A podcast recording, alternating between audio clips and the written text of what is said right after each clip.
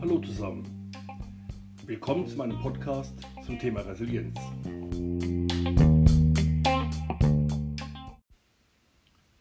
Mein Name ist Christian Braun. Ich bin als Trainer in den unterschiedlichsten Bereichen aktiv und möchte heute eine der sieben Resilienzsäulen vorstellen.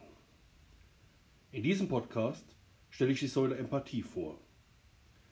Empathie ist die Fähigkeit, sich in die Gedanken und die Gefühlswelt eines anderen Menschen hineinzuversetzen, also zu spüren, was diese Menschen empfinden. Empathie ist immens wichtig für unser soziales Zusammenleben. Ohne Empathie wären wir alle Egoisten.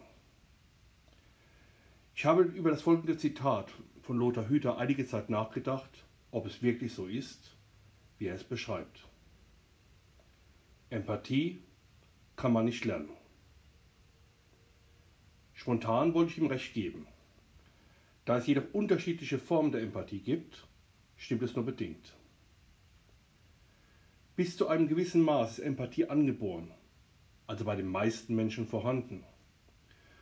Vor kurzem ging ein Video durch die Nachrichten und die sozialen Medien. Gezeigt wurde ein junger Mann, der einer Frau in der U-Bahn oben auf der Treppe so in den Rücken trat, dass diese brutal die ganze Treppe nach unten stürzte und sich den Arm gebrochen hatte. Der Täter konnte mittels Videoaufzeichnung ermittelt werden und verbüßt seine Strafe im Gefängnis. Wenn ein Mensch sich das Video ansieht und dabei zusammenzuckt, vielleicht sogar selbst nur beim Zuschauen Schmerzen empfindet, dann ist es ein Zeichen dafür, dass diese Person Empathie empfindet. Und das trifft für die meisten Menschen von uns zu. Eine weitere Form der Empathie ist die spirituelle. Diese kann entwickelt werden, wie sie zum Beispiel im christlichen Glauben mit der Nächstenliebe stattfindet. Es beginnt bei sich selbst festzustellen, was man benötigt bevor man die Fähigkeiten entwickelt, bei anderen zu fühlen, was diese benötigen. Es kann durchaus sein, dass diese Form der Empathie nicht oder nur schwer entwickelt werden kann. Weiterhin gibt es die Empathie, dass man sich für einen anderen Menschen Zeit nimmt und ihm aufmerksam, aktiv zuhört. Dabei lässt man den anderen reden, hört aufmerksam zu und kann Verständnisfragen stellen. Ab und zu kann man auch Rückmeldung geben, was man verstanden hat und nachfragen, ob das denn so richtig wäre. Diese Form der Empathie oder vielleicht auch Technik, also aktives Zuhören, kann man erlernen. Empathie kann aber auch ein ganz tiefes inneres Bedürfnis jedes einzelnen Menschen sein. Der Mensch stellt selbst fest, wie er sich in bestimmten Situationen fühlt und was mit ihm los ist. Empathische Menschen verfügen oft über ein hohes Maß an emotionaler Intelligenz. Empathie ist eine der Grundvoraussetzungen, um stabile soziale Bindungen aufzubauen. Ein Mensch ohne Empathie wird auf Dauer niemand haben, der ihn unterstützt oder auch nur mag. Spätestens wenn dieser Mensch mal am Boden liegt, wird er feststellen, dass ihm niemand aufhilft. Eine Führungskraft ohne Empathie wird sich nicht in seine Mitarbeiter hineinversetzen können, um zu spüren, was diese brauchen. Nach meiner persönlichen Meinung sollte jede Führungskraft ein hohes Maß an Empathie haben. Ansonsten ist sie nicht dazu geeignet, Menschen zu führen. Ich war in meiner Ausbildung als Vertrauensperson für schwerbehinderte Menschen im Zusammenhang mit einem Seminar Umgang mit psychischen Erkrankungen als Gast in einem Betrieb, wo mehr als 60 Prozent der Mitarbeiter bzw. Mitarbeiterinnen psychisch erkrankt waren. Da gab es eine Mitarbeiterin, die durch einen Impfschaden an diversen Zwängen litt. Sie fuhr auf dem Weg zur Arbeit mehrfach nach Hause, um zu kontrollieren, ob die Haustür abgeschlossen ist. Durch dieses Verhalten kam sie oft zu spät zur Arbeit. Dieser Fall wurde vom Vorgesetzten so geregelt, dass sie die fehlende Zeit nacharbeitete oder an einem anderen Tag einbrachte. Beim Nachhausegehen war es anfangs ähnlich. Sie kam mehrfach zurück, um zu kontrollieren, ob die Kaffeemaschine wirklich aus ist. Ihr Chef sagte ihr, dass er für die Kaffeemaschine zuständig sei und dass sie sich nicht darum kümmern dürfen. Das hatte dann funktioniert. Was mich damals sehr beeindruckt hatte, war, dass bei der Auswahl der Führungskräfte die soziale Kompetenz eine größere Rolle spielte als die fachliche. Ich dachte damals, es wäre toll, wenn jedes Unternehmen diese Einstellung hätte oder zumindest bei der Auswahl der Führungskräfte die soziale Kompetenz eine große Rolle spielen würde. Manchmal erkennt man das bei der Einstellung einer Führungskraft nicht gleich. Und auch da würde ich mir wünschen, dass man, sobald man dies feststellt, umgehend die Konsequenzen daraus zieht und diese Person für die weitere Beschäftigung ihren Fähigkeiten entsprechend an anderer Stelle im Unternehmen einsetzt. Vielleicht sind sie ja gute Fachkräfte. Die Zusammenarbeit im Team wird dann allerdings auch wahrscheinlich nicht gut funktionieren. Ich bin der Auffassung, dass man fehlende Empathie teilweise gar nicht oder nicht in kurzer Zeit erlernen kann. Zum Glück habe ich in meinem bisherigen Berufsleben nur wenig Führungskräfte ohne oder mit wenig Empathie kennengelernt. Jedoch empfinde ich jeden einzelnen davon als Belastung für seine Mitarbeiter. Was macht Empathen so besonders? Wir Menschen kommunizieren nicht nur durch das Gesagte, sondern auch durch die Mimik, die Gestik, also die Körpersprache. Empathen sind dazu in der Lage, diese Vielzahl an Informationen gleichzeitig aufzunehmen und zu verarbeiten. Die meisten Menschen offenbaren ihre Gefühle über ihren Gesichtsausdruck, was meistens unbewusst geschieht. Eindeutige Gefühle wie Freude, Trauer oder Angst sind in der Regel gut zu erkennen. Für mich als Trainer ist es wichtig, dass die Teilnehmer etwas lernen und dass es ihnen Spaß macht. Es ist mir wichtig zu erkennen, ab welchem Zeitpunkt ein Teilnehmer nicht mehr folgen kann. Aus diesem Grund benötige ich den Gesichtsausdruck der Teilnehmer, da ich sofort registriere, wenn etwas nicht verstanden wurde und ich hake dann in der Regel sofort nach. Aus diesem Grund ist die Form der Videoschulung nichts, was ich persönlich präferiere. Ich würde diese Form nur wählen, wenn es keine andere Alternative dazu geben würde. Da ich mich sehr auf die Körpersprache der Teilnehmer konzentriere, war mein erstes Seminar in Russland für mich total befremdlich. Es waren teilweise über 50 Personen anwesend und ich konnte am Gesicht keine Emotion erkennen, wie die Schulung bei den Teilnehmern ankam. Erst am Abend, als wir in geselliger Runde zusammensaßen, öffneten sie sich und gaben mir Feedback. Das hat etwas mit deren Mentalität zu tun. Russen zeigen oft ein Pokerface. Etwas Ähnliches habe ich bei Polizeibeamten kennengelernt. Ich gebe seit über 35 Jahren Seminare im Bereich der Selbstverteidigung und habe hier auch immer wieder Polizeibeamte als Teilnehmer dabei. Solange man sich nicht kennt, sind sie oft sehr distanziert, was deren Beruf wahrscheinlich mit sich bringt. Es gibt auch Menschen, die ihre wirkliche Stimmung durch eine andere Mimik vortäuschen. Empathen sind dazu in der Lage, dies trotzdem zu erkennen, dass sie unterschwellige Signale empfangen, sie nehmen den Mensch eben als Ganzes wahr. Empathen achten bei der Kommunikation auch sehr auf die einzelnen Wörter, die gesagt werden. Sie hören genau zu und verstehen in der Regel, was der andere sagt. Sie schauen dabei dem Gesprächspartner ins Gesicht, das gesprochene Wort wird dabei mit der Mimik verglichen. Eine Diskrepanz würde Ihnen sofort auffallen. Dies erfordert die Fähigkeit, sehr viele Informationen zur gleichen Zeit verarbeiten zu können. Der Gesprächspartner empfindet sich durch dieses hohe Maß an Aufmerksamkeit sehr wertgeschätzt.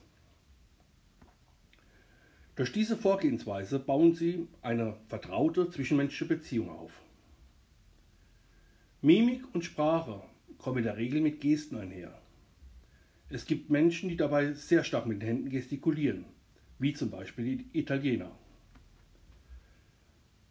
Auch hier gleicht der Empath die Mimik mit dem gesprochenen Wort und der Gestik ab und würde registrieren, wenn hier etwas nicht stimmig wäre. Selbst eine sehr dezent durchgeführte Körpersprache würde von ihnen erkannt werden. Mir persönlich ist es sehr wichtig zu erkennen, wie es meinem Gesprächspartner geht. Zum einen ist mir das als IT-Trainer wichtig, um sofort zu verstehen, wenn mir ein Teilnehmer nicht mehr folgen kann. Zum anderen ist mir das als Kampfsportler auch sehr wichtig, da ich den Gegner lesen muss und den Angriff erkennen, bevor er startet, damit ich gegebenenfalls präventiv tätig werden kann. Ich nutze dazu mein peripheres Sehen und registriere alles von den Füßen bis zum Kopf. Wir haben hier keinen Podcast zum Thema Selbstverteidigung. Aber abgekürzt möchte ich Ihnen sagen, dass nicht ausgebildete Straßenschläger vor der Ausführung eines Schlags in der Regel ein Ritual ausführen. Zum Beispiel tief einatmen oder tief ausatmen oder die Augen aufreißen und so weiter. Es ist die Kunst, dieses Verhalten registrieren zu können. Sofern Sie dieses Sehen auch beherrschen und zum Beispiel bei einem Gespräch auf dem Flur feststellen, dass die Fußspitzen Ihres Gesprächspartners nicht zu Ihnen zeigen, dann ist die Person gedanklich schon woanders. In diesen Fällen beenden Sie gezielt und zeitnah das Gespräch. Der Gesprächspartner wird insgeheim dankbar dafür sein. Kinder, die lügen, greifen sich nach der Aussage an den Mund. Jugendliche haben das weiterentwickelt und greifen sich danach an die Nase. Die Erwachsenen greifen sich oftmals danach ans Ohr oder an die Haare. Wobei der Griff an die Haare auch aussagen kann, dass die andere Person sich für sie interessiert. Dazu kommt ein leichtes Zucken in den Augen. Gehen die Augen nach links oben, dann könnte es darauf hinweisen, dass der Gesprächspartner gelogen hat. Da die Person versucht, ein Bild zu konstruieren. Sofern die Augen nach rechts oben gehen, wird das vorhandene Bild abgerufen. Auch das Sperren des Körpers durch Überschlagen der Beine oder überkreuzte Arme kann ein Hinweis dafür sein, dass der Gesprächspartner mit dem, was Sie sagen, nicht einverstanden ist. Wenn dies in der Situation so sein könnte, wenn es also zum Kontext passt, frage ich direkt nach, um eine Blockade zu verhindern oder rechtzeitig wieder aufzulösen. Ich möchte an dieser Stelle nicht weiter auf die Körpersprache eingehen und dies vielleicht zu einem späteren Zeitpunkt in einem anderen Podcast nachholen. Der Empath benötigt also eine sehr hohe Fähigkeit, diese vielen Informationen gleichzeitig aufnehmen und verarbeiten zu können. Empathen haben die Eigenschaft, in Bildern sprechen und Bilder im Kopf des anderen erzeugen zu können. Ein Bild sagt mehr als tausend Worte und das Gehirn kann sich Bilder besser merken als einzelne Worte. Sie sind ebenfalls in der Lage, Sachverhalte verständlich zu erklären. Empathen versuchen im Konflikt oft das offene Gespräch und versuchen sich dabei auch in die Situation des Gesprächspartners zu versetzen. Sie bleiben dabei gelassen, auch wenn der Gesprächspartner die Kontrolle verliert und laut wird. Sie handeln lösungsorientiert und kontrollieren dabei ihre Emotionen. Auch wenn Sie Ihr Gegenüber mal nicht mögen, finden Sie Wege, so zu kommunizieren, dass ein produktives Ergebnis geschaffen werden kann. Empathen verfügen über ein hohes Maß an Selbstreflexion, sind in der Lage, ihre Gefühle sehr gut zu hinterfragen. Im Gegensatz zu Menschen, denen es an Empathie fehlt, sind sie in der Lage, ihre Fehler einzugestehen und sich auch mal zu entschuldigen. Empathen spüren, wann sie ihre Mitmenschen aufbauen müssen. Diese Eigenschaft sollte jede Führungskraft haben, denn motivierte Mitarbeiter zeigen eine höhere Arbeitsbereitschaft. Empathen haben ein Gespür dafür, wie viel Zeit ihr Gegenüber benötigt und stellt diese zur Verfügung, ohne aufdringlich zu wirken. Sie spüren auch, wie lange sie gebraucht werden und wann es wieder Zeit ist, sich zurückzunehmen. Sie verfügen über viele soziale Kontakte und profitieren von Förderern. Außerdem sind sie sehr teamfähig. Viele Menschen benötigen diese sozialen Kontakte und gerade in den aktuellen Corona-Zeiten sind diese oft sehr eingeschränkt. Mittels Telefon, Skype oder diversen Messengern kann man trotzdem die Möglichkeit wahrnehmen, mit vielen Menschen in Verbindung zu bleiben. Es gibt Menschen, die nicht loben können oder wollen. Sie haben die Ansicht, dass es völlig ausreicht, wenn sie nicht tadeln. Diese Menschen sind ebenfalls noch ganz schwer in der Lage, ein positives Feedback zu geben. Diese Haltung kann vielleicht daran liegen, dass sie neidisch sind oder ein geringes Selbstwertgefühl besitzen. Der Empath lobt, wenn es etwas zu loben gibt, und gibt auch Feedback, um andere zu motivieren. Spätestens jetzt werden Sie verstehen, warum ich die Eigenschaft Empathie bei der Auswahl von Führungskräften so vehement einfordere. Wann beginnt sich die Empathie zu entwickeln? Die Empathie entwickelt sich schon im Kindesalter ab dem zweiten Lebensjahr. Wenn zum Beispiel Paul und Clara, die noch kein Jahr alt sind, zusammen spielen, dann kann es sein, dass Paul Clara das Spielzeug wegnimmt und sie dann weint. Sofern Paul noch nicht im zweiten Lebensjahr ist, kann er die Auswirkung seines Handels nicht verstehen. Es gibt zwei Erziehungsstile, welche die Kinder bei der Entwicklung der Empathie unterstützen. Im ersten Stil sprechen die Erzieher die Gefühle häufig an. Im vorgestellten Fall könnten die Eltern von Paul sagen, schau, du hast Clara das Spielzeug weggenommen und nun weint sie. Es geht dabei nicht nur darum, das Gefühl zu benennen, also sie weint, sondern auch die Emotion zu erklären, weil du ihr das Spielzeug weggenommen hast. Wenn das regelmäßig durchgeführt wird, so kann das Kind mit der Zeit ein Prinzip erkennen und somit von vielen Beispielen auf eine allgemeingültige Regel schließen. Somit lernt das Kind mit der Zeit die Gefühle des anderen zu erkennen und aus die Auswirkungen des eigenen Handels bei dem anderen zu registrieren. Die zweite Möglichkeit wäre es, auf die Signale des Kindes zu reagieren. Wenn das Kind zum Beispiel schreit, könnte es Hunger haben oder die Windel muss gewechselt werden. Die Eltern reagieren entsprechend darauf, indem sie das Kind füttern oder die Windel wechseln. Auch wenn das Kind die Arme zu ihnen ausstreckt, zeigt es vielleicht das Bedürfnis an, hochgehoben zu werden. Die Eltern reagieren darauf und nehmen das Kind hoch. Oder wenn das Kind quengelt, ist es vielleicht müde und wird von den Eltern zu Bett gebracht. Bei all diesen Beispielen lernt das Kind, was sein Handeln für Reaktionen bei den Eltern erzeugt. Eltern, die gegenüber ihren Kindern eine positive Einstellung haben, freundlich zu ihnen sind, sich um sie kümmern, ihnen Aufmerksamkeit, Wärme und Geborgenheit geben, haben in der Regel empathischere Kinder. Wenn Paul nun über zwei Jahre alt ist und diese Fähigkeiten gelernt hat, wird er im Wiederholungsfall der weinenden Clara das Spielzeug wieder zurückgeben. Empathie hilft, die Emotionen zu steuern bzw. erst gar nicht so starke negative Emotionen aufkommen zu lassen. Ein Beispiel. Bei einer Reise wurde der Koffer aus Versehen an einen anderen Ort geflogen und der Kunde beschwert sich heftig am Schalter der Fluggesellschaft. Hier erfordert es vom Personal der Fluggesellschaft große Empathie, um nicht zurückzuschreien. Als Mitarbeiter am Schalter hat man keine Schuld an der Situation, aber man kann den Menschen verstehen, der vielleicht dringend etwas aus dem nicht vorhandenen Koffer benötigt. Als Kunde erfordert es große Empathie, den Mitarbeiter der Fluggesellschaft nicht anzuschreien. Schließlich kann er nichts dazu und zweitens versucht er auch noch zu helfen. Ich selbst möchte ein Beispiel für Empathie aus meinem eigenen Leben anfügen. Meine Tochter hatte direkt nach der Geburt die drei Monatskoliken. Gefühlt schrie sie rund um die Uhr genau drei Monate und einen Tag. Meine damalige Frau und ich wechseln uns damit ab, mit der Kleinen Kreis zu laufen. Solange sie im Kinderwagen war oder wir mit dem Auto unterwegs waren oder wir in der Wohnung mit ihr gelaufen sind, so lange war sie ruhig. Sobald wir uns hingesetzt hatten, ging die Schreierei wieder los. Ich war in diesen drei Monaten jeden Abend bis manchmal zwei Uhr morgens in der Wohnung unterwegs und hatte das Gefühl, Spuren in den Teppich zu laufen.